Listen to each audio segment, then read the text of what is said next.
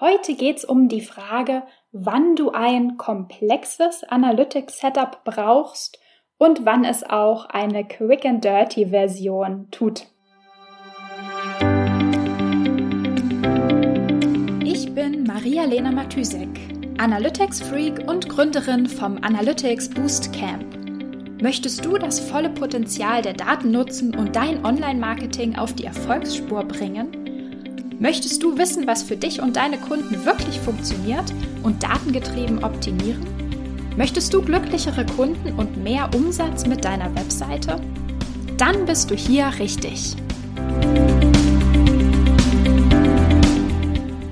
Hallo und herzlich willkommen in einer neuen Episode der Analytics Sprechstunde, Erstmal, sorry, dass es gestern keine kleine kurze Episode gab.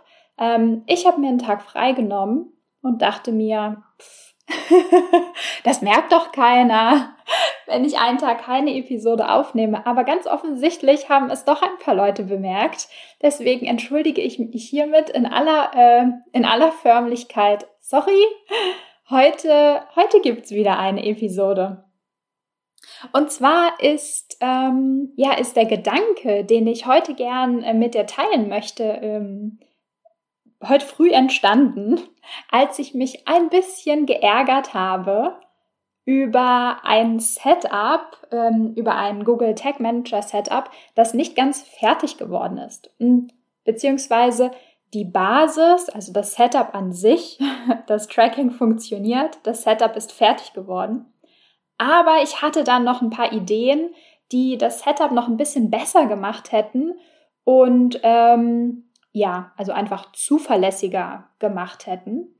Ähm, aber leider hatte der Kunde dann andere Prioritäten und musste die Ressourcen, die ich gebraucht hätte, praktisch anderweitig vergeben. Und deswegen ähm, ja, musste das Setup sozusagen in dem Stadium bleiben. Und die Ideen, die ich noch hatte, musste ich leider ähm, wieder nach ganz hinten in meinem Kopf schieben. Ähm, ja, es wurmt mich eigentlich deswegen ein bisschen, weil ähm, ja, es hätte das Setup halt zuverlässiger gemacht. Zuverlässiger bedeutet natürlich auch immer bessere Datenqualität. Und wie du weißt, Datenqualität ist mir heilig. Ähm, aber ja, das ist das Kernproblem meines Jobs tatsächlich. Und deswegen, also ich kann das total verstehen, ich kann es absolut nachvollziehen und ähm, ja, Teil meines Jobs und deswegen schätze ich meinen Job natürlich auch so, weil es immer, äh, immer interessant gibt. Es geht nämlich ähm, bei der Konzeption von einem Tracking-Setup immer um die Frage, was ist der beste Weg, etwas umzusetzen. Ähm, es gibt nämlich immer tausende Wege. Klar, bei manchen Fragen ist es ganz einfach. Also wenn wir Transaktionen tracken möchten, dann nehmen wir halt ein Transaktionstracking. Und wenn wir messen möchten, wie viele Leute auf einen Button klicken, dann benutzen wir oder dann setzen wir ein Event-Tracking auf. Okay, aber es gibt halt immer wieder Fälle, die nicht auf Anhieb so funktionieren, wie gedacht oder wie geplant oder wie es am einfachsten wäre. Und dann braucht man eben ein Workaround, also irgendeine Lösung, die am Ende funktioniert. So, weil das ist das Ziel. Es soll natürlich laufen. Ähm, was fällt mir da so ein? Ganz oft sind das Formulare, bei denen zum Beispiel der Visibility Trigger vom Google Tag Manager einfach nicht funktioniert. Also sozusagen der beste Weg, Geht halt nicht, kann man nicht umsetzen. Ähm, oder zum Beispiel bei einem anderen Kunden ähm, von mir läuft das Tracking, also sozusagen die Webseite läuft über zwei unterschiedliche Systeme. Also ein Teil der Webseite basiert auf WordPress, eine an, ein anderer Teil der Webseite ähm, basiert beziehungsweise ist einfach eine selbstprogrammierte Seite. Und in dem Moment, wo der Nutzer von einer auf die andere Seite navigiert, gibt es eine Lücke. Also gibt es so ein so Bruch ähm, und der muss überbrückt werden. Ähm, also es ist kein Cross-Domain-Tracking, es ist ein anderes Thema. Ähm, beide Systeme sozusagen liegen auf derselben Domain. Nur die Data Layer sieht anders aus von den beiden Systemen. Ähm, und deswegen kann ich einfach nicht sozusagen übergreifend auf dieselben Variablen zurückgreifen. Okay, das ist jetzt vielleicht, wenn du nicht so viel mit dem Google Tag Manager arbeitest und auch keine Data Layer implementiert hast, dann vergiss das wieder. Das war jetzt auch gar nicht die Kernaussage, die ich machen soll, äh, machen wollte. Was ich sagen will, ähm, es gibt beim Aufbau von Tracking-Setups immer irgendwelche Probleme. Immer, ja. Und dann braucht man einfach einen Workaround, also eine, einfach eine zweitbeste Lösung sozusagen. Und grundsätzlich sage ich auch meinen Kunden immer und immer wieder, wenn sie mich fragen, oh, können wir das machen, können wir das machen? Ich, ja, man kann, also im Tracking geht wirklich alles. Man kann immer alles tracken technisch gesehen sozusagen. Das Problem ist nicht eine Lösung zu finden, sondern eine, die sozusagen den Sweet Spot trifft. Also im Venn-Diagramm die, diese magische Mitte. Es gibt, ähm, ja, es gibt eigentlich immer so die Wahl zwischen initialer Aufwand oder langfristiger Aufwand. Also entweder investiere ich jetzt Zeit und Ressourcen darin, das Setup erstmal komplett sauber aufzusetzen. Oder ich habe halt sozusagen die Pain und muss mehr, muss mich irgendwie langfristig damit rumschlagen, dass immer irgendwas kaputt geht oder immer irgendwas angepasst werden muss. Ähm, oft geht halt, oft geht halt vieles schnell umzusetzen, aber das ist dann halt nicht, ich sag mal, sicher oder es ist nicht robust und überlebt vielleicht die nächste Änderung an der Webseite nicht. Also es ändert sich was an der Webseite und wenn das Tracking-Setup sozusagen nicht robust aufgesetzt ist, muss man dann immer wieder kleinere Sachen anpassen.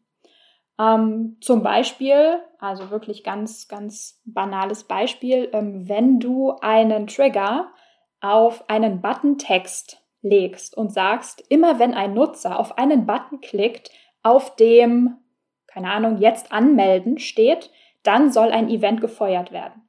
Das funktioniert super. Also da gibt es überhaupt, also technisch ist daran überhaupt nichts auszusetzen. Das Problem ist nur, sobald jetzt jemand äh, herkommt und den Text von diesem Button ändert, vielleicht in einem AB-Test, vielleicht einfach, weiß ich nicht, weil das einfach einen anderen CTA jetzt bekommen soll, funktioniert dein Tracking schon nicht mehr. Und geht in dem Moment praktisch kaputt oder du musst dran denken, dass du da einen manuellen Aufwand hast und wenn du den Buttontext änderst, auch dein Tracking ändern musst. Also ähm, das ist einfach, also das ist natürlich schnell und funktioniert auch. Also das, ne, da, dagegen gibt es gar nichts zu sagen. Aber es ist natürlich echt nervig, an sowas denken zu müssen. B, außerdem fehleranfällig, weil es vergisst immer mal irgendwer irgendwas anzukündigen. Dann ändert jemand ähm, von deinen Kollegen oder Kolleginnen vielleicht den Buttontext, zack, Tracking kaputt und du wunderst dich, hm, okay, was passiert hier? Und dann fängst du an nachzuforschen und stellst fest, ach, gucke mal, es gab Änderungen an der Webseite, die ich nicht mitbekommen habe. Ähm, und das ist natürlich der Super-GAU für die Datenqualität langfristig. Trotzdem auch wenn solche Sachen wirklich nicht optimal sind, eben weil fehleranfällig und die Datenqualität einfach super schnell leidet, ähm, würde ich natürlich für eine allererste Webseite oder für so ein MVP ähm, oder vielleicht, ich sag mal auch als Freelancer oder Freelancerin für eine eigene Webseite. Ja, da würde ich jetzt auch kein 40 Stunden super error-proof Analytics Setup mit der total ähm, komplexen Data Layer oder sowas aufbauen. Das ist natürlich auch Quatsch. Also da würde natürlich so eine Quick and Dirty Version vom Setup reichen. Also beim Setup ist es wirklich immer super wichtig zu hinterfragen, was hat Prio, wie viel Aufwand will ich an der einen oder an der anderen Stelle reinstecken? Will ich den jetzt reinstecken? Will ich den langfristig reinstecken? Wie lange, sag ich mal, muss so ein Setup auch halten? Also wenn man schon weiß, okay, wir sind jetzt hier in der ersten Version von der Webseite zum Beispiel oder von einer Landingpage, in einem halben Jahr ändern wir unser gesamtes technisches System, ziehen irgendwie ähm, die Webseite um oder sonst irgendwas. Das soll hier nur ein MVP sein. Dann muss man natürlich nicht so viel Arbeit reinstecken. Dann ist es völlig okay, wenn man in dem Moment, wo die Webseite sich ändert, das nochmal neu machen müsste, weil einfach die Trigger und so weiter nicht mehr richtig oder nicht mehr so funktionieren.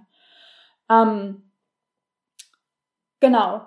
Das heißt, man muss sich einfach immer die Frage stellen, was hängt, ja, was hängt dran? Und vor allem natürlich auch, welche Entscheidungen werden auf Basis der Daten getroffen? Wie viel Budget hängt da dran? Ja, wer arbeitet mit den Daten? Und wenn ich jetzt, sag ich mal, als Freelancerin, ich sag mal so, wenn ich jetzt irgendwie, keine Ahnung, irgendein Tracking auf irgendeiner Landingpage oder auf einem Blogartikel von mir zerschießen würde, ja, das kein Hahn kräht danach. Weil ich natürlich, natürlich gibt es wichtige Daten auf meiner Webseite, die ich auch, mit denen ich auch viel arbeite. Aber welcher Blogartikel ähm, von meinen Vieren, die es momentan nur auf der Webseite gibt, da irgendwie einen Buttonklick bekommen hat, ist jetzt für mich persönlich, das ist keine businessrelevante Metrik. Das heißt, es ist immer super wichtig, sowas zu hinterfragen und dann die Entscheidung zu treffen, wo stecke ich sozusagen Zeit, Energie, Ressourcen rein und wo mache ich erstmal Abstriche. Und das ist natürlich genau das, was ich auch für den Kunden gemacht habe, wo ich mich äh, ein bisschen geärgert habe, dass ich meine Ideen nicht mehr in ein super zuverlässiges Setup umwandeln konnte. Aber natürlich macht das total Sinn, an manchen Stellen zu sagen, wir machen hier einen Cut, die Basis steht, die Basis ist solide und wir müssen jetzt hier erstmal kein Rocket Science machen. Deswegen, ich habe mich vielleicht etwas geärgert, aber es ist natürlich völlig zu Recht ähm, am Ende. Also am Ende habe hab ich mich natürlich mit dem Kunden zusammengesetzt und wir haben gesagt, so ja, passt. Wir lassen das jetzt erstmal so. und nur mein, mein Tracking-Herz hat ein bisschen geblutet, weil ich nicht weiterarbeiten konnte. Okay, ich glaube, ich mache Schluss. Ähm, wir hören uns morgen wieder. Bis dann. Ciao. Wenn dir die Folge gefallen hat und du etwas mitnehmen konntest, dann würde ich mich mega über eine Bewertung freuen. Abonniere den Podcast, teile ihn mit Freunden und Kollegen und wenn du selbst eine Frage hast, die ich dir in der Analytics-Sprechstunde beantworten kann, dann schreib sie mir auf jeden Fall per Mail an maria.analyticsfreak.com, auf Facebook oder über LinkedIn.